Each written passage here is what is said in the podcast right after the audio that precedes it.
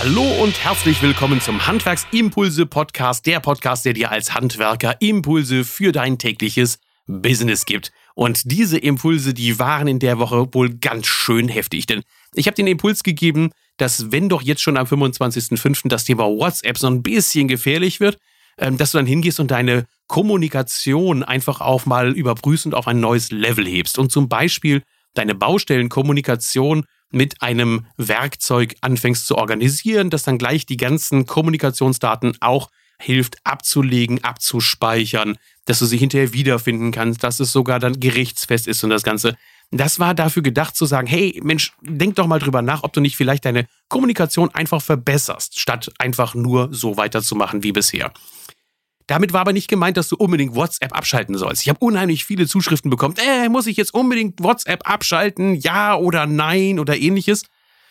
Dazu gibt es natürlich Leute, die sich noch besser auskennen als ich. Einer, der sich da besser auskennt als ich, ist der Michael Elbs. Und der ist auf mich zugekommen und hat gesagt, Thorsten, hey, wollen wir nicht am 25.05. einen Webinar anbieten, also ein geschlossenes kleines Webinar, an dem die Teilnehmer uns Fragen stellen können und wir Antworten geben können oder wo wir auch was vorbereiten, damit sie wissen, wie es eigentlich mit WhatsApp weitergeht. Und Michael Elbs ist da der ausgemachte Profi für das Thema WhatsApp und vor allen Dingen auch Nutzung im Handwerk.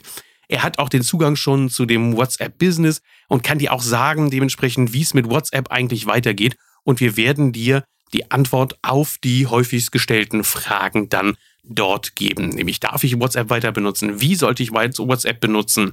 Äh, welche Regeln sollte ich für das Unternehmen aufstellen? Ähm, wie kann ich dafür sorgen, dass WhatsApp dann auch einigermaßen datenschutzkonform ist? Oder auch, warum sollte ich vielleicht warten und äh, abwarten, bis die Jungs dann die WhatsApp-Business-Version auch rausgebracht haben? All diese Themen, die werden wir diskutieren am 25.05. um 11 Uhr in dem Webinar. Ganz wichtiger Hinweis, es wird die Aufzeichnung für diejenigen geben, die sich anmelden. Also alle, die sich anmelden, bekommen auch eine Aufzeichnung von dieser Veranstaltung. Solltest du also am 25. um 11 Uhr jetzt nicht persönlich Zeit haben, um an dem Webinar teilzunehmen, dann kannst du trotzdem ähm, dich bitte anmelden. Dann bekommst du nämlich hinterher die Aufzeichnung von diesem, ähm, von dieser Session auf jeden Fall. Und wenn du Fragen hast, die du vielleicht im Vorfeld schon an uns stellen möchtest, damit wir die dann nach und nach durchgehen können und bearbeiten können, kannst du die uns auch gerne schicken. Du hast meine Zugangsdaten.